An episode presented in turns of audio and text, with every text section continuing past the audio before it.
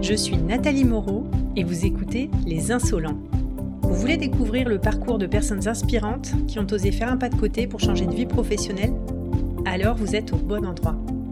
Venez écouter des acteurs de la région grenobloise et prendre conscience de vos possibilités d'évolution. Et si vous avez besoin d'un coup de pouce, vous pouvez me retrouver sur mon site internet geodecoaching.fr ou sur ma page Instagram Les Insolents avec un Y. Aujourd'hui, nous allons découvrir l'histoire d'Arnaud Cosson, dont le métier est difficile à résumer en un mot. Il est à la fois chercheur sur les espaces naturels protégés, expert auprès du ministère de l'écologie, mais également coach et équi-coach. Amoureux de la nature depuis son enfance, il est devenu ingénieur du génie rural des eaux et forêts et il s'est rapidement retrouvé dans des directions de parcs naturels. Mais l'obligation d'aller travailler à Paris lui fait prendre une première bifurcation au sein de l'INRAE de Grenoble, l'Institut national de recherche pour l'agriculture, l'alimentation et l'environnement. Après de multiples expériences de coordination d'équipe, il décide de se former au coaching, puis sa passion du cheval l'emmène à l'équi-coaching. On a parlé de palettes de couleurs, de l'effet miroir des chevaux grâce à leur hypersensibilité, de rapport éthologique et de confiance en son intuition. Venez écouter Arnaud Cosson. Aujourd'hui, sur Les Insolents, j'ai le plaisir d'accueillir Arnaud Cosson. Bonjour Arnaud. Bonjour. Je suis ravie de te recevoir. Ça fait un moment qu'on essaye de fixer ensemble cette interview. avant qu'on démarre, est-ce que tu pourrais, s'il te plaît, nous dire quel âge tu as, où est-ce que tu habites et qu'est-ce que tu fais dans la vie? Donc, je m'appelle Arnaud, j'ai 47 ans. J'habite sur Revel, qui est une petite commune euh, au-dessus de Domaine, qui est euh, dans la montagne, donc, euh, à 800 mètres d'altitude. C'est important, cet ancrage montagnard pour moi. J'ai quatre enfants. Je suis marié à une femme qui est euh, agricultrice et qui euh, fabrique des glaces bio à la ferme. Ça s'appelle comment? Ça s'appelle Caresse et Caline. C'est des, des, boîtes avec deux petits, voilà, deux petits dessins euh, de tête de vache sur, mm. la, sur la boîte. Et elles sont très bonnes d'ailleurs. C'est ce qu'on dit. En tout cas, nous, on s'en lasse pas, les enfants non plus. Donc, je pense qu'elles sont très bonnes. Et qu'est-ce que tu fais dans la vie? Alors, c'est une question qui est pas si facile. parce que je, souvent, ce que je réponds, c'est que je suis un peu une, une palette, comme les palettes de, de peintre, euh, avec différentes couleurs. Tu sais, quand on, j'ai fait un peu de peinture à l'huile, quand j'étais plus jeune, on, on, étale, on met les couleurs pures du tube sur le tour de la palette, et puis après, on fait ces mélanges au milieu, quoi. Et donc, j'ai plusieurs identités professionnelles. J'ai une identité de chercheur. Je suis sociologue. Je travaille euh, plutôt en sciences politiques, en fait, sur les, les espaces protégés, la gouvernance, la gestion des espaces protégés. J'ai une casquette d'expert aussi pour le ministère de l'écologie, de l'environnement, sur bah, ces politiques-là, quand il y a des parcs régionaux qui renouvellent leur label, ou des parcs nationaux qui euh, euh, voilà, montent des projets. J'ai une casquette de coach, j'ai été formé en 2008, et j'ai aussi une casquette de coach. On, y reviendra peut-être, hein, mais qui consiste à faire du coaching en euh, travaillant non pas entre humains, mais également avec les chevaux. Voilà, autant ces couleurs euh, sur les bords de la palette étaient euh, pendant un certain temps relativement euh, un peu séparées. Autant maintenant, voilà, c'est de plus en plus mélangé, donc les couleurs sont moins pures. Mais voilà, ça fait au milieu de la palette un mélange de gris coloré qui correspond plus à ce que je suis. Et donc dire aujourd'hui où sont les frontières entre toutes ces identités-là, c'est de plus en plus difficile, quoi j'essaye de, jouer l'ensemble de ces rôles avec qui je suis complètement. Euh, et qui je suis, c'est le mélange de tout ça. Réponse longue mais hyper intéressante, j'ai hâte d'en savoir plus. Tu as grandi dans quelle région? Alors je suis originaire de la Touraine. Mes parents euh, habitent toujours à Tours. Hein. Mais je suis content, maintenant je me considère aussi comme montagnard. La montagne a vraiment une importance forte pour moi. Et donc euh, voilà, je suis très ancré sur Grenoble et les montagnes grenobloises maintenant. Qu'est-ce que tu voulais faire quand tu étais petit? Je pense pas, j'avais pas d'idée comme les, enfants qui veulent faire pompier ou euh, pilote de ligne ou des choses comme ça. Et en fait, à l'époque, quand petit, hein, j'étais euh, pas mal dans ma tête, quoi. Euh, et avec ce côté un peu évasion, quoi. Donc je pense que j'avais pas d'idée préconçue très précise sur ce que j'avais envie de faire, mais voilà, ce besoin de rêver, sans doute. Connecté à la nature, ça c'était présent quand même dès le départ. Je me souviens pas avoir eu un déclic de je voudrais faire ça. Et tu as donc tu as grandi là-bas, tu es allé au lycée là-bas. Et comment tu t'es orienté alors pour tes études? Alors donc ça c'était euh, effectivement le début des études. Moi après j'ai des parents qui sont euh, profs tous les deux, profs de physique. Ma maman euh, c'était en lycée, ils sont à la retraite maintenant et mon, mon père en classe préparatoire. Donc l'aspect études, l'aspect scolaire et quelque chose qui, du coup, avait une importance assez forte à la maison. Sans qu'il, tu vois, j'ai jamais eu de pression, vraiment ressenti de pression là-dessus. Mais voilà, il y avait quand même une, un bain parental qui était important là-dessus. Et moi, j'ai pris goût assez vite, en fait, à, à apprendre, quoi. Vraiment toujours une curiosité, une envie de comprendre, une envie d'apprendre que j'ai toujours maintenant, hein, mais euh, qui m'a du coup euh, fait euh, aimer le, la chose scolaire, quoi. Je me souviens, voilà, je posais tout le temps des questions à mes parents sur pourquoi le ciel est bleu, pourquoi ça fait de la fumée quand on respire l'hiver, choses comme ça. Du coup, la physique et ce qu'ils étaient en mesure de, de m'amener comme réponse, je trouvais ça passionnant, quoi. Et donc l'idée, voilà, d'apprendre et d'investir du temps sur apprendre, ça a été quelque chose d'important pour moi. Donc, euh, donc après les études, euh, bah voilà, collège, euh, lycée, classe préparatoire, scientifique, voilà, deux ans où j'ai eu mon père comme prof, du coup, ce qui s'est super bien passé, ce qui était une belle expérience particulière, mais vraiment une très belle expérience. Et puis après école d'ingénieur, donc du coup j'ai réussi à intégrer Polytechnique en, dès la, première, enfin, la seconde année du coup de, de classe préparatoire. Et puis derrière, une école d'application de, Polytechnique qui s'appelait à l'époque l'ENGREF, École nationale du génie rural des eaux et forêts, c'est un peu longué comme nom, pour reconnecter à ce qui m'intéressait vraiment, qui était euh, tout ce qui était gestion des territoires ruraux, gestion de la nature, euh, gestion de l'environnement. Et ça, ça a toujours été des thèmes qui m'ont attiré. Tu y allais parce que les sujets t'intéressaient, mais est-ce que tu avais déjà une idée de métier derrière? J'avais pas, non, j'avais pas d'idée de métier derrière en fait. L'image qui me vient là tout de suite, c'est du parapente. Je fais pas mal de parapente à la à l'époque. Et quand tu fais du parapente, tu comprends vite que plus tu pars de haut, plus tu des chances de pouvoir atterrir là où tu envie d'atterrir en fait. Parce que en partant de haut, ça te permet d'attraper euh, là un courant dynamique, là un thermique, euh, voilà, de regarder où passent les oiseaux euh, parce que tu as, la vue de haut et puis d'aller essayer de d'attraper telle bulle qui monte. Et du coup, tu arrives à atterrir là où, là où tu as envie vraiment d'atterrir. Et je pense que j'avais surtout besoin de ça. Euh, un, un je, je, prenais du plaisir à apprendre. Les, les, études n'ont jamais été un, un, fardeau, quelque chose de voilà d'obligatoire, de difficile pour moi. Et deux, il y avait quand même ce sens qui était de bah voilà montons aussi haut que je puisse monter, parce que ça me permettra de d'avoir le temps de redescendre et de choisir où est-ce que j'ai envie d'atterrir. Ça ressort souvent euh, dans les interviews et puis même dans les échanges que j'ai avec les gens. Les études leur ont permis de s'acheter du temps hmm. pour choisir. Parce que hmm. c'est vrai qu'à 18 ans, souvent on ne sait pas qui on est, on ne sait pas ce qu'on aime, euh, on a besoin de mieux se connaître avant de, avant de se lancer. Quoi. Ouais, exactement. Par contre, j'ai l'impression quand même qu'aujourd'hui, les jeunes, euh, parce que j'en accompagne aussi en orientation scolaire, en bilan d'orientation scolaire, ils ont quand même plus conscience que se tromper, c'est pas grave, qu'ils hmm. changeront certainement de métier, assez vite et qu'ils jouent pas toute leur vie sur cette première euh, orientation professionnelle. Oui, sans doute.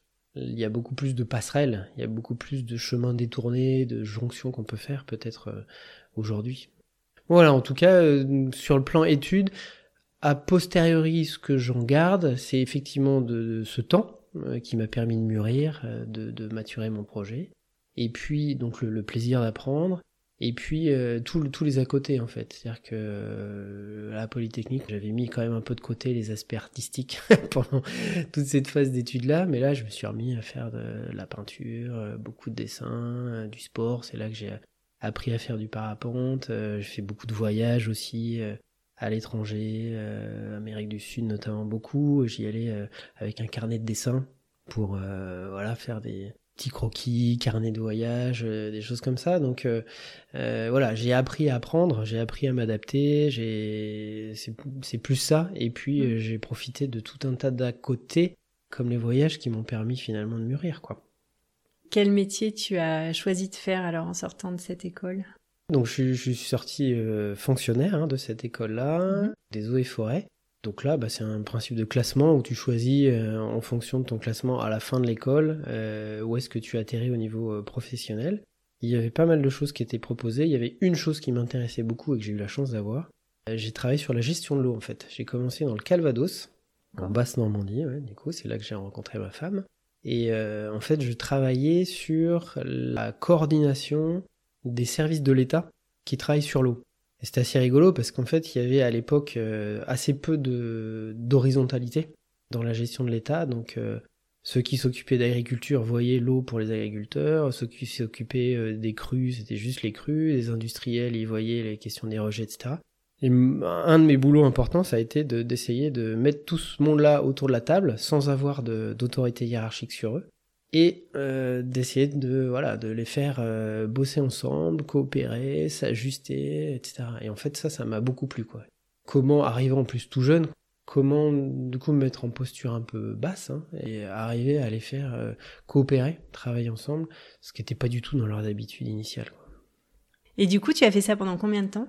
J'ai fait ça euh, 4 ans euh, dans le Calvados avec des missions qui ont un peu évolué, qui étaient très ciblées environnement au, début et puis qui de plus en plus euh, ont été sur ces questions de coordination.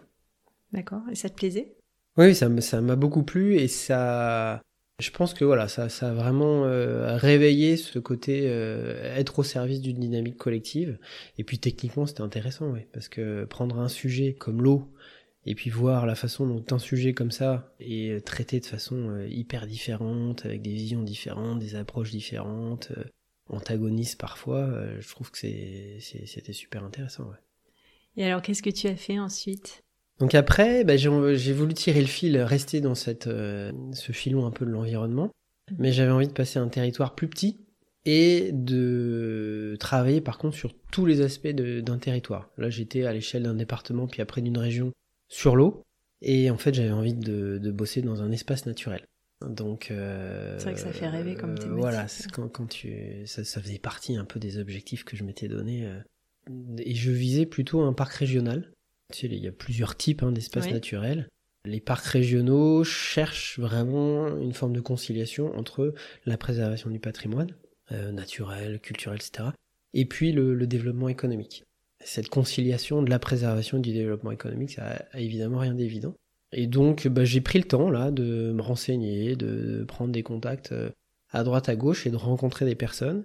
Et une des personnes que j'ai voulu rencontrer à l'époque euh, s'appelait Gérard Moulinas, qui est quelqu'un qui a vraiment compté dans ma trajectoire, et qui était directeur du parc national des Cévennes, et qui est quelqu'un qui avait une expérience assez, euh, assez forte dans les parcs régionaux, dans les services de l'État, dans un très bon réseau aussi, et plutôt sud-est, euh, sud de la France. J'avais aussi plutôt envie de trouver un espace naturel, mais plutôt dans le sud de la France. Et donc je suis allé le voir, à Florac, et il se trouve que euh, l'entretien où moi je posais les questions euh, pour euh, voilà profiter de son expérience, c'est petit à petit tourner dans un entretien où lui me posait de plus en plus de questions et puis il m'a dit à la fin de l'entretien écoutez je suis en phase de recrutement d'un directeur adjoint du parc national des Cévennes. J'ai déjà reçu pas mal de candidats, j'avais quasiment arrêté mon choix. Mais on vient de discuter, vous avez deux jours si ça vous intéresse, vous me dites je suis prêt à reconsidérer ma position. À ton expérience, elle montre euh, l'importance de développer son réseau quand on a choisi la voie dans laquelle on veut aller. Moi, je le répète souvent aux gens que j'accompagne. Et d'ailleurs, je les accompagne à développer ce réseau-là parce que c'est formidable. On dit qu'il y a 80% du marché de l'emploi qui se passe euh, par réseau. Et, ce que tu as fait, c'est exactement ça. C'en est l'exemple euh, parfait. Quoi. Ouais, et puis ça, et puis l'autre chose que ça illustre aussi, c'est quand on a un cap, une envie, une intention qui est forte, je pense que le voilà l'univers, le monde peut nous amener quelque chose qu'on n'a absolument pas prévu euh, et qui quelque part euh, voilà apporte une réponse qu'on n'aurait même pas espéré quoi. Il y en a qui appellent ça la loi de l'attraction. Hum. Bon, moi, à titre personnel, je crois pas forcément au, au principe d'aligner l'univers, d'aligner les planètes en voulant euh, fortement quelque chose. Par contre, moi, ce que je crois, c'est que on sort des antennes déjà soi-même, donc on est plus à même de guetter des opportunités quand on reste euh, focalisé sur un objectif, quand on y pense en permanence, et puis quand on en parle, justement, nos amis sortent leurs antennes aussi pour nous et vont nous ouvrir aussi d'autres opportunités. Oui, puis ça rejoint, tu vois, moi j'ai une, je considère que je, suis quelqu'un qui a, qui, a eu et qui a beaucoup de chance, mais avec une, une conception active de la chance, quoi. Mhm. Tu l'as créé. Voilà, c'est ça, c'est pas un espèce d'état de contexte qui nous tombe dessus ou qui nous tombe pas dessus. Mais c'est ce côté euh, ouverture, euh, antenne dont tu parles. Euh, c'est aussi cette, ce côté capacité à repérer les opportunités, puis à les saisir, à prendre le risque, à acter le truc à un moment en disant bah voilà, je saute dans la piscine, j'y vais. Le concept de chance pour moi est quelque chose d'actif quoi. Bon donc j'ai dit oui. Quelques mois après, du coup, je me, je me retrouvais directeur adjoint de ce parc national. Donc là, c'est un autre métier C'était un autre métier et en même temps c'était dans la continuité. Il y avait, tu vois, ça répondait vraiment à cette idée. Je travaille sur un territoire plus petit, mais euh, je vais euh, bosser avec des élus, euh, je vais travailler sur du développement économique, parce que ce parc national-là est un des parcs nationaux sur lesquels, à l'époque, ça c'était en 2001, la dimension développement économique était déjà très importante. Mais aussi voilà, sur du patrimoine culturel, sur du tourisme, sur plein plein de choses quoi. Et j'ai eu la chance aussi de travailler avec ce directeur-là qui, d'emblée, m'a vraiment fait confiance. Et tu es resté combien de temps là-bas? Je suis resté 5 ans là-bas. Et donc au bout de ces 5 années, qu'est-ce qui a fait que tu as choisi euh, une autre, euh, un autre destin professionnel? Une autre voie Ouais, après il y a eu une vraie bifurcation. Quoi. En gros là j'avais un, un, choix à faire. Soit c'était continuer sur des, une trajectoire de carrière qui est un peu les, enfin, les carrières tracées quant à le diplôme que j'avais et puis le début d'expérience que j'avais. Et donc là, on me proposait plutôt des postes en ministère ou des postes en cabinet ministériel, choses comme ça. Ah oui, donc euh, plus rien à voir, quoi. Enfin, beaucoup moins sur le terrain, donc ça voulait dire euh, passer par la case Paris, avant de revenir éventuellement derrière sur euh, voilà des postes de direction de parc ou des choses comme ça. Mais... J'imagine le choc, les Cévennes Paris. voilà, exactement. Donc, ça va pas être évident. Non, c'était choc. Enfin, ça aurait été le choc pour moi, ça aurait été le choc pour ma famille, etc. Mais tu réfléchis à deux fois quand même, parce que tu sais que euh, ce type de proposition-là, on te l'a fait une fois. Si tu dis non, on va te la faire une deuxième fois, mais on te la refera pas trois, quoi. Et donc j'ai dit non. Deux fois. C'est trouver à peu près en même temps la découverte de l'accompagnement et de tout ce qui était sociologie, en fait. Parce que je, au Parc des Cévennes, j'ai quasiment que travaillé sur des dynamiques humaines. Je travaille avec des élus, avec des acteurs euh, économiques, j'étais plutôt sur les aspects de développement durable. Et en fait, euh, bah voilà, je me suis rendu compte que les compétences techniques, c'est une chose, mais qu'en fait, ce qui fait que ça marche euh, ou que ça marche pas, c'est les questions de dynamique humaine, c'est tout. Et ça, on n'est pas formé pour ça. Dans mm. les écoles que j'avais fait, on n'est absolument pas formé pour ça. Et donc, je faisais des trucs un peu au doigt mouillé, tu vois, à l'expérience. Euh, en m'inspirant, j'étais très éponge, quoi. Donc, j'ai travaillé avec deux directeurs différents. Il y a, y a, des gens à qui je me suis attaché en Cévennes et j'étais très éponge. Je prenais beaucoup d'eux là-dessus. Mais je me suis dit quand même, il y, a, forcément des gens qui ont vraiment réfléchi à ça. Et j'avais euh, et donc j'ai commencé à lire beaucoup en sociologie. Euh, quelqu'un qui s'appelle Raphaël Larère qui a beaucoup écrit sur euh, les espaces protégés justement. Et en même temps, on était dans une phase de changement important. Et je me suis fait coacher, je me suis fait accompagner en tant que dirigeant. Moi, les directeurs, on a fait accompagner le comité de direction, le parc. Et donc j'ai découvert aussi le coaching à ce moment-là ces deux dimensions euh, ont fait tilt quoi. C'est-à-dire que je me suis dit tiens mais il y a des métiers qui existent avec des gens qui travaillent que sur des dynamiques humaines, euh, individuelles, collectives, territoriales. C'est super quoi. Et voilà. Et donc là je me suis dit c'est ça qu'il faut que je fasse. Et j'ai pris la décision de bifurquer avec une formation au coaching à l'époque, 2008, et une formation à Sciences Po Paris, en sociologie, euh, dynamique humaine, dynamique de groupe, action collective, etc. Quand tu as décidé de suivre ces formations, tu avais déjà pour volonté de, partir dans cette voie-là? C'est un peu ce que je te disais tout à l'heure, c'est-à-dire que le, cap, l'intention était à peu près claire, mhm. mais le comment l'était pas. un peu comme l'arrivée au parc des Cévennes, quoi. L'intention était claire, mais le où, comment, etc., elle l'était pas. Et là, j'avais pris, euh, j'avais discuté avec beaucoup de gens en fait. À, chaque moment un peu de bifurcation, il y a eu un moment, euh, là quasiment un an, j'ai discuté avec euh, des collègues dans les parcs nationaux, des gens au ministère de l'Environnement, et puis des gens dans un organisme qui s'appelait le CEMAGREF à l'époque, qui s'appelle aujourd'hui l'INRAE, où je travaille, où je suis salarié aujourd'hui, en tant que sociologue, qui donc est un organisme qui fait de la recherche et de l'appui, de l'accompagnement des politiques publiques. Euh, et cette double identité-là m'intéresse, tu vois, le côté euh, euh, un peu de tête chercheuse, hein, pas au sens missile, mais comme je le disais tout à l'heure, appétit d'apprendre, de comprendre, etc. Et ce côté branché sur le concret, l'accompagnement de l'action publique m'intéressait bien. Et donc j'avais pris des contacts un peu dans tous ces milieux-là, et il se trouve qu'un poste s'est ouvert au CMAGREF à l'époque, de sociologues, et tourné sur ces questions de politique de la nature. Et donc là encore, donc j'ai postulé et j'ai pu être euh, retenu pour ce poste-là, et avec un, deal qui était de passer par une thèse sur les parcs nationaux, qui était en train de vivre cette période de changement importante, euh, et donc une thèse sur la conduite du changement dans les parcs nationaux.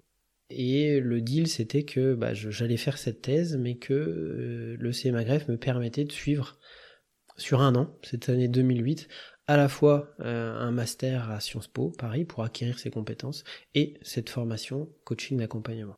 Donc tu es passé par la case Paris pendant un an? Et donc je suis passé par là, alors je suis, arrivé sur la case Grenoble, hein, c'est là que j'arrive à Grenoble parce que ce poste-là il était à Grenoble. Et je faisais des allers-retours, effectivement. J'étais euh, du voilà du lundi euh, au, vendredi euh, à Paris, et puis je revenais le week-end en passant par la case Lyon de la formation au coaching de temps en temps. Concrètement, après cette année de formation et ce démarrage au CEMAGREF, comment ça s'est passé pour toi? J'ai écrit cette thèse. Et en même temps, la thèse était l'occasion de les accompagner dans ces changements-là.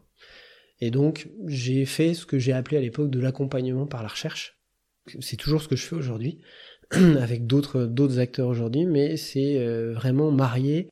En fait, l'expérience que j'avais moi, que j'ai eue euh, au Parc National des Cévennes avant, euh, les, les, les, vraiment dans la gestion opérationnelle quotidienne de politique de l'environnement, des compétences de chercheur avec des cas théoriques spécifiques et des compétences de, d'accompagnant et de coaching.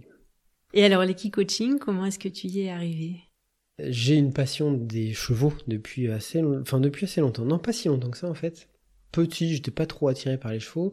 À Polytechnique, je l'ai pas du tout été parce que l'image du cheval dans cette école était très euh, faire valoir, tu vois. C'est l'animal qu'on dompte. Euh, c'était une approche de l'équitation très classique. Et vraiment, moi qui me parlait vraiment pas du tout. Et donc c'est ma femme qui m'a amené à l'équitation et j'ai rencontré en 2015 quelqu'un qui s'appelle Émeric Biava qui est euh, comportementaliste équin. Et alors là encore complètement par hasard, tu vois, j'ai très peu fait de stop dans ma vie. il se trouve que là j'étais parti en mission je sais plus où et je faisais du stop à Domaine en bas de Revel pour remonter chez moi et voilà, celui qui s'arrête, tac, et j'ouvre la porte, ça sentait le cheval à plein nez dedans, il y avait, il y avait des, voilà, du matos de partout, c'était un peu le, le bazar dans la voiture, et puis on fait connaissance, et puis euh, voilà, il m'explique ce qu'il fait, et son métier, c'est, euh, euh, c'était de, à l'époque, beaucoup travailler avec des chevaux difficiles, à problème, et de faire en sorte, en prenant le temps qu'il faut, de faire sortir les chevaux des, de, de, ces ornières dans lesquelles ils étaient. Quoi. Et j'avais une jument à l'époque euh, que, j'avais beaucoup de mal à faire rentrer dans un vent. Donc tu avais déjà tes chevaux Et donc j'avais déjà mes chevaux. Ouais, des chevaux, j'en ai bah, depuis les Cévennes en fait. Mes premiers chevaux, euh, je les ai achetés en Cévennes. Ah oui, donc euh, ta femme t'a amené à l'équitation. En fait, ta femme a amené l'équitation dans la maison, quoi. C'est ça. Ouais, c'était quasiment dans la maison, dans le pré qui était juste en dessous de la maison. Ouais, ouais, exactement. Et puis on s'est fait. le Cévennes, c'est un très beau territoire à parcourir à cheval. Et donc voilà, et donc là j'ai travaillé avec, euh, enfin travaillé, je l'ai sollicité mhm. pour euh, faire en sorte que cette jument euh, réaccepte de rentrer correctement dans, dans, dans, un vent. Là j'ai découvert une relation au cheval qui avait rien à voir avec tout ce que j'avais vu jusque-là. Je me suis mis à lire énormément de bouquins et puis à, à, à pratiquer, à essayer des choses avec mes chevaux. J'ai construit une carrière à la maison, voilà. Donc c'était vraiment la passion personnelle et la découverte de cette autre façon de tisser la relation avec le cheval, qui est pleine d'humilité en fait, hein, qui consiste à essayer de d'aborder le cheval et la relation avec le cheval dans ses codes à lui, plutôt que de d'essayer de faire venir le, cheval à nos codes de communication euh, humaine en fait. Hein. Ce qui amène du coup à, à revisiter l'équitation type classique avec des codes qui sont parfois euh, juste à l'opposé de ce qu'on nous apprend dans les centres équestres. Et donc, les chevaux m'ont appris énormément. Les miens, j'en ai cinq maintenant. Ah oui. Ouais, ah, donc euh, c'est venu petit à petit. C'est une passion partagée aussi, donc euh, on a acheté euh, un moment pour leur anniversaire deux, deux chevaux. oh, le rêve, le rêve de petite fille, quoi. en plus, c'est la race Afflinger. Je sais pas si tu vois, c'est la, la, la race des chevaux de Barbie, quoi. Donc, pour les petites filles, c'était génial. Donc oui, maintenant j'en ai, j'en ai cinq. Ils m'apprennent encore tous les jours et j'ai, j'ai passé de plus en plus de temps avec eux à leur côté. Mais des choses très simples, hein, juste euh, des fois en rentrant du boulot, euh, aller dans les box, passer un, temps avec eux et je, après une journée euh, compliquée, à rien que se poser dans un box à côté d'un cheval, dix minutes, c'est il y a une espèce de d'ancrage, de, de, de, sérénité, de, de, trucs qui arrivent et qui fait que on est comme eux juste dans l'instant présent. ça nous reconnecte à nous-mêmes. Voilà. Et donc tout ce que je voyais que mes chevaux m'apportaient, j'ai eu de plus envie de le partager en fait. Et je m'aperçois, je m'apercevais que dans cet accompagnement par la recherche et dans la, le, coaching que je faisais, il y avait vraiment des choses sur lesquelles j'accompagnais des gens, mais qui étaient des choses sur lesquelles mes chevaux m'accompagnaient moi en fait. D'accord. Et tu vois, du coup, euh, j'ai commencé à prendre des, des, des, des carnets de notes. J'ai rempli plein plein de carnets en me disant, bah tiens, ça, si on me demande dans un parc ou autre de travailler là-dessus, bah ça m'évoque vraiment euh, voilà ce qui s'est passé avec tel cheval à un moment. Donc je faisais plein de connexions. Puis à un moment je me suis dit mais il y a forcément d'autres gens euh, qui ont réfléchi à ça bien avant moi. Et je me suis renseigné. J'ai vu que l'équi-coaching était un, voilà, une, discipline qui, qui existait qui avait un certain nombre d'écoles et je me suis formé en 2017 il y avait encore assez peu d'écoles à l'époque. Il y en a beaucoup plus maintenant parce que c'est aussi quelque chose qui se développe mmh. beaucoup et voilà, et là du coup on est vraiment pour moi dans le, mélange des couleurs, tu vois, encore plus au milieu de la palette, avec ce côté euh, passion personnelle du cheval que je pouvais commencer à marier avec mon travail de, d'accompagnant. Là, y compris à INRAE, il y a des voilà, il y a, y a des équipes. Là, je vais en avril faire un, un temps de formation sur les questions de d'intelligence collective, d'animation de réseau, mais qui va se faire avec les chevaux dans un centre équestre. Et alors, comment ça se passe une séance euh, d'équi-coaching Est-ce que tu peux nous en dire plus? Mhm. Bien, ça se passe bien. ça se passe bien. Est-ce qu'il faut que les gens, par exemple, ils aient déjà une connaissance des chevaux, de l'équitation, euh, qu'ils aient pas peur des chevaux? Enfin, voilà, est-ce que tu peux nous expliquer? Ouais, tout ça, c'est des, bonnes questions. Je peux peut-être t'expliquer sur des séances individuelles. Donc ça, c'est quelque chose que je fais euh, plutôt chez moi et avec mes chevaux. Ce qui a un avantage parce que je les connais et puis vraiment le, le, rapport euh, éthologique hein, dont je te parlais que j'ai avec mes chevaux fait que j'essaye de les garder le plus proche possible de leur instinct euh, naturel et de leur sensibilité en fait. Parce que le principe d'accompagner des gens avec des chevaux, c'est de se servir de l'effet miroir du cheval. Les chevaux, c'est des proies. Donc en tant que proie, ils sont obligés, euh, enfin au cours de l'évolution, ils ont développé une espèce d'hypersensibilité qui font, qui sont très très connectés à tout ce qui se passe entre eux. Et donc ils sont capables de percevoir euh, notre pulse cardiaque, de percevoir nos ah émotions, voilà, de, de, percevoir l'énergie qu'on dégage, euh, de savoir si on est vraiment présent ou pas. si on est juste un corps et puis que notre mental il est complètement ailleurs et du coup on n'est pas ancré, on n'est pas présent, quelque part on n'existe pas pour le cheval. Quoi. Donc, tout ça ils sont capables de, de percevoir dans l'instant, c'est un animal qui vit dans l'instant, exactement euh, ce qu'on est en train de vivre et de quelle façon on rentre en relation avec eux. Donc j'essaye de vraiment garder ça de le plus euh, fin possible chez mes chevaux. Donc pour répondre à ta question, comment ça se passe une séance euh, et à qui ça s'adresse? Bah, Ça s'adresse à toute personne qui a envie de euh, travailler sur elle. Donc ça peut être à titre de développement personnel ou de développement professionnel, managérial, de leadership et autres. Il n'y a aucun prérequis de connaissance du cheval. Aucun prérequis d'équitation, ça se passe à pied. Il n'y a pas besoin de monter sur, sur, le cheval dans la façon dont je le pratique moi. Et donc la personne est à pied à côté d'un cheval dans, un espace sécurisé, une carrière. Et ça m'est arrivé d'avoir des gens qui, euh, ouais, au départ avaient peur du cheval ou avaient eu une mauvaise expérience à un moment avec un cheval. Et donc c'est super parce que ça permet justement de travailler par exemple sur les peurs. Euh, ou travailler sur comment est-ce qu'on établit une relation avec euh, voilà un, animal qui a priori nous fait peur et qui ça c'est transposable dans la vie réelle pour euh, voilà établir une relation avec quelqu'un qui a priori euh, nous attire pas ou euh, peut-être nous fait peur dans la sphère professionnelle ou autre. donc tout le, le principe de l'accompagnement avec le cheval, c'est de faire vivre des choses. Et donc là, on essaye de débrancher le mental, la, la tête, l'intellect le plus possible. On est dans l'action, on est dans l'intelligence émotionnelle, on est dans l'intelligence du corps. Et simplement après, on débrief sur bah, qu'est-ce qui s'est passé, comment la personne a vécu les choses? Et ben là, on discute, je pose des questions, euh, la personne dit ce qu'elle a vécu, et après seulement, on peut transposer, ça, bah, qu'est-ce que ça dit de vous, euh, à quoi ça fait écho pour vous dans telle euh, situation, personnelle ou professionnelle? Et en fait, la prise de conscience arrivant après le vécu, ce qui est intéressant, c'est que le, le, corps a, vécu les choses, pour de vrai en fait, hein. on est dans la vraie vie, avec un vrai animal, on n'est pas juste dans euh, de la discussion entre humains et dans mhm. du mental. Et donc, euh, il y a une, euh, une, mémoire du corps, une mémoire émotionnelle, une mémoire corporelle qui font que quand les gens ont vécu quelque chose avec un cheval, quand ils vont se retrouver dans une situation professionnelle ou personnelle qui rappelle ça, eh ben ça va leur réouvrir des portes plutôt que de re-rentrer dans leurs réflexes habituels, il va y avoir un flash, un truc qui va revenir de ce qui s'est passé avec le cheval et ça va leur permettre d'adopter un, autre comportement. Quelqu'un qui par exemple avait du mal à s'affirmer, qui dans, une relation avec son, manager, sa chef, était plutôt du coup à se mettre dans une position un peu d'enfant, de, soumission, etc. Et donc ce qu'elle voulait travailler, c'était vraiment la, question de d'être en mesure de se positionner vis-à-vis de sa chef d'égal à égal, quoi, d'adulte à adulte. Et donc on a travaillé euh, plusieurs protocoles, mais avec un, cheval, où par exemple je lui disais de tracer au sol un cercle qui représente son espace à elle, et par exemple je pouvais lui mettre un seau de granulé, quelque chose comme ça, à, ses pieds. Et la consigne c'était de faire en sorte que euh, tienne une relation avec le cheval qui arrive à quelque chose de, de stable, où elle se sent bien et le cheval se sent bien, mais où il pénètre pas dans sa bulle, dans son espace à elle, et où il vient pas manger les granulés qui sont à ses pieds. C'est dur ça, hein euh, et on fait pas ça directement, on fait ça progressivement, il y a d'autres protocoles qui amènent à ça.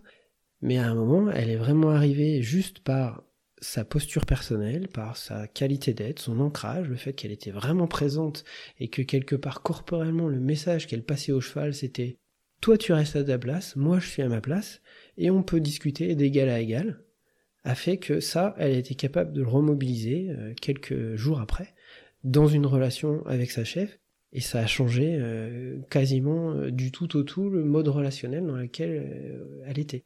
Et c'est passé beaucoup plus par une question de présence, de posture mhm. corporelle, dont elle a plus que pris conscience, quoi, qu'elle a vécu à ce moment-là avec un de mes chevaux.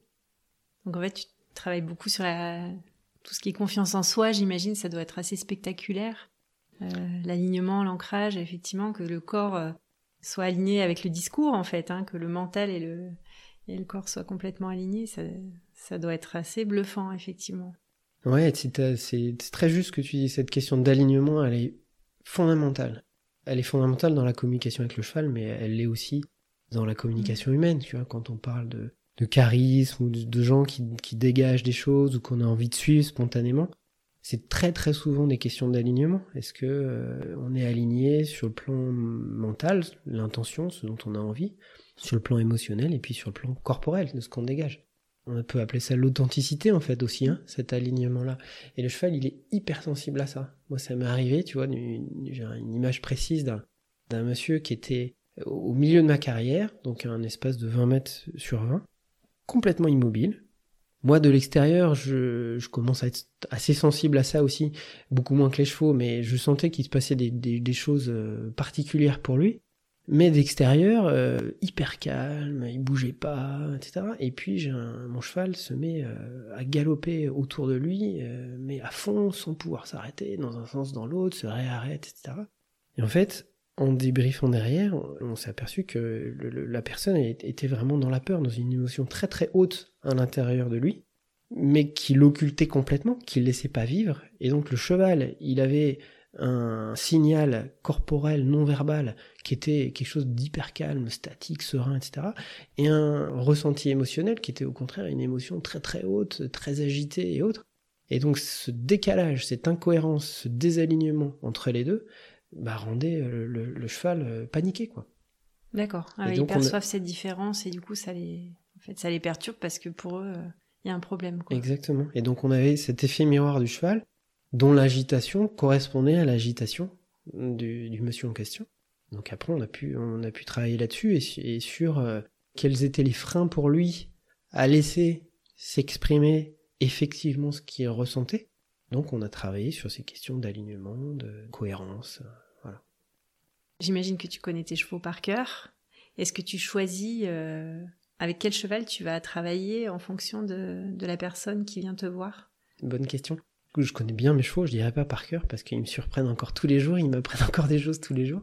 Mais j'ai des chevaux de différents types de personnalités. Il y a des grilles de personnalité de chevaux qui existent comme les, les grilles de personnalité d'humains, mais je choisis rarement.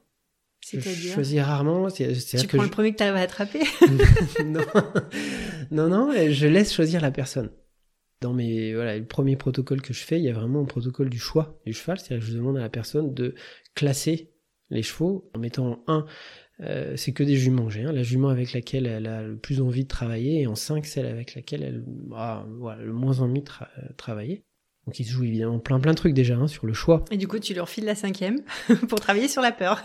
et voilà, et ça peut arriver. C'est vrai Ouais, ouais, ça peut tout à fait arriver. C'est-à-dire que je pars toujours du choix euh, de la personne en faisant confiance à ce choix-là. C'est-à-dire qu'il n'y a, y a, jamais de hasard hein, sur le choix. Et si la personne choisit ce cheval-là, c'est que le jour J, c'est ce cheval qui va lui apporter le plus par rapport à ce qu'elle a besoin de travailler. Et mais des fois, on a des surprises. C'est-à-dire que la personne vient avec une demande particulière, et puis il se passe un truc dans la séance avec le cheval qui arrive, je sais pas, sur, la, personne vient avec une question de, de travail sur euh, dire non, par exemple, et euh, en fait euh, va se poser une question de, bon, tu vas me dire c'est lié, mais de, confiance en soi, et le cheval va venir la chercher sur cette question de confiance en soi. Et en général, le cheval se trompe peu, quoi. Si euh, il vient sur un terrain, c'est que à ce moment-là, la personne, elle a d'abord besoin d'avancer là-dessus avant d'en arriver mm. à, à ce qu'est sa demande verbale, quoi. C'est vrai qu'on le voit souvent en coaching, le fameux arbre qui cache la forêt. La personne arrive avec son arbre et puis en cours d'accompagnement, euh, il y a la forêt qui émerge et qui parfois n'a rien à voir. Et c'était en fait ça sur quoi la personne avait besoin de travailler. Exactement. Si quelqu'un veut venir expérimenter euh, une séance avec toi, comment ça se passe? Combien de temps ça dure? Combien ça coûte euh? Alors bah, le, mieux c'est de prendre contact et puis voilà, de, ça me permet d'expliquer aussi comment je fonctionne, comment je pratique, etc. Voir aussi si ce que la personne souhaite travailler est pertinent à travailler euh, en équipe coaching ou pas. C'est pas mhm. forcément toujours le cas, même si voilà la plupart des problématiques peuvent se travailler. Et après, donc ça se passe à Revel, chez moi, dans, une carrière. Et les séances, elles durent entre une heure et demie et deux heures. C'est souvent assez dense parce que comme on est aussi dans le corporel, dans l'émotionnel, voilà, il se passe plein de choses. Et en termes de coûts, bah, moi j'ai à cœur que ça puisse être euh, accessible hein, mhm. quand même. Donc il y a des tarifs qui sont différents entre les tarifs entreprises et puis les, les tarifs particuliers. C'est pas une, une activité qui est, si tu veux, pour moi, une activité centrale. C'est pas ça qui me fait vivre aujourd'hui, donc ça reste euh, une activité à côté de mon, travail principal euh, que, j'exerce à INRAE. Donc voilà, ça peut, ça, ça, ça, peut se discuter, mais pour du particulier, par exemple, en individuel, ça va être entre 100 et 150 euros la séance. Ouais, donc ça reste accessible pour deux heures, euh, surtout de travail sur soi. Toi, justement, tu dis que ça reste une activité accessoire. Euh, où est-ce que tu te vois dans 5 ans? Est-ce que tu imagines développer cette activité? J'ai, Oui, j'ai envie de la développer. Ce qui m'aspire là-dessus, c'est de travailler avec euh, quelques coachs partenaires sur la, région grenobloise, avec qui le contact passe, voilà, qui partagent les mêmes valeurs, un certain nombre de choses, et qui auraient envie, eux aussi, de proposer à leurs euh, clients des choses un petit peu différentes, de façon à co-construire ensemble des alternances de séances de coaching classique et de séances d'équi-coaching. Donc je pratique déjà ça avec, euh, avec certains partenaires. Donc ça j'ai vraiment envie de le développer parce que ça répond aussi à une envie que j'ai de, de bosser à plusieurs. quoi. J'ai vraiment envie de me voilà de, de nourrir l'autre et de me, de me nourrir de, de collaboration avec d'autres euh, accompagnants. Donc j'ai envie de le développer et pour autant, euh, voilà, tout ce que je fais euh, à l'INRAE et c'est encore des choses qui me passionnent. Et donc ce côté euh, chercheur, envie de comprendre, c'est un fil dont j'ai besoin. Je continue vraiment à essayer de tirer le travail d'accompagnement des espaces naturels. C'est quelque chose qui a vraiment du sens pour moi. Ces politiques publiques là, voilà, ont vraiment du sens pour moi. Donc euh, développer oui, mais voilà, je pense que ça, ça restera. Euh, je me vois pas dans 5 ans euh, faire exclusivement ça quoi. Et si tu pouvais prendre une machine à remonter le temps et aller voir le jeune Arnaud au moment où il allait entrer à Polytechnique, qu'est-ce que tu aurais envie de lui dire? Je sais pas ce que j'aurais envie de lui dire parce que tu vois, j'aurais pas envie de lui donner de conseils particuliers. je pense que j'aurais envie de lui dire profite quoi. Profite et, et suis ta voix ça, ça s'est décanté pour moi après. Le cheval m'a amené beaucoup aussi là-dessus, sur euh, faire confiance en son intuition. Je suis quand même plutôt à la base quelqu'un de un peu rationnel, cartésien, euh, très cerveau gauche, même s'il y avait ce côté euh, un peu créatif, artistique dont je te parlais tout à l'heure, hein, mais que j'ai mis à côté pendant un moment. Et le cheval m'a vraiment amené à prendre conscience sur cette intuition qui est tout sauf du hasard en fait. Hein. L'intuition, c'est les deux hémisphères cérébraux qui sont capables à un moment donné de mélanger tout un tas de trucs, d'expériences, de ressentis, euh, rationnels, irrationnels et tout, et qui, paf, font émerger quelque chose où tu sais que c'est ça sans pouvoir expliquer pourquoi. Par rapport aussi à tout le travail que tu mènes à travers les entretiens, mais aussi le, le travail de croisement de tout ça, sur la conduite du changement, les trajectoires, les bifurcations de vie. Ça, pour moi, c'est un truc essentiel, quoi. Avoir confiance dans ce qui vient à un moment comme intuition, parce que euh, si ça vient comme ça, c'est juste. Donc, tu vois, je lui dirais ça. Fais confiance à tes intuitions. Ben Arnaud, je te remercie. Merci je te remercie. pour, euh, pour cet échange passionnant. Je pense qu'on pourrait parler encore euh, pendant deux heures, trois heures. Ben, J'espère que tu arriveras à développer effectivement encore plus cette activité d'équi-coaching parce que je pense que ça peut apporter beaucoup. Et puis, bah, je te dis à bientôt. À bientôt. Merci à toi pour toutes ces belles questions. Les insolents, c'est tout pour aujourd'hui. Si vous aussi, il vous prend l'envie d'être insolent, si vous avez un projet et que vous souhaitez un accompagnement professionnel, je serai ravie de vous soutenir dans cette grande aventure. Rendez-vous sur mon site www.geotcoaching.fr où vous pourrez également retrouver les notes de l'épisode dans la rubrique podcast. Et comme d'habitude, si vous souhaitez soutenir ce podcast, transmettez-le à deux personnes, notez-le sur iTunes, laissez-y un commentaire, abonnez-vous, restons connectés. À bientôt sur les insolents.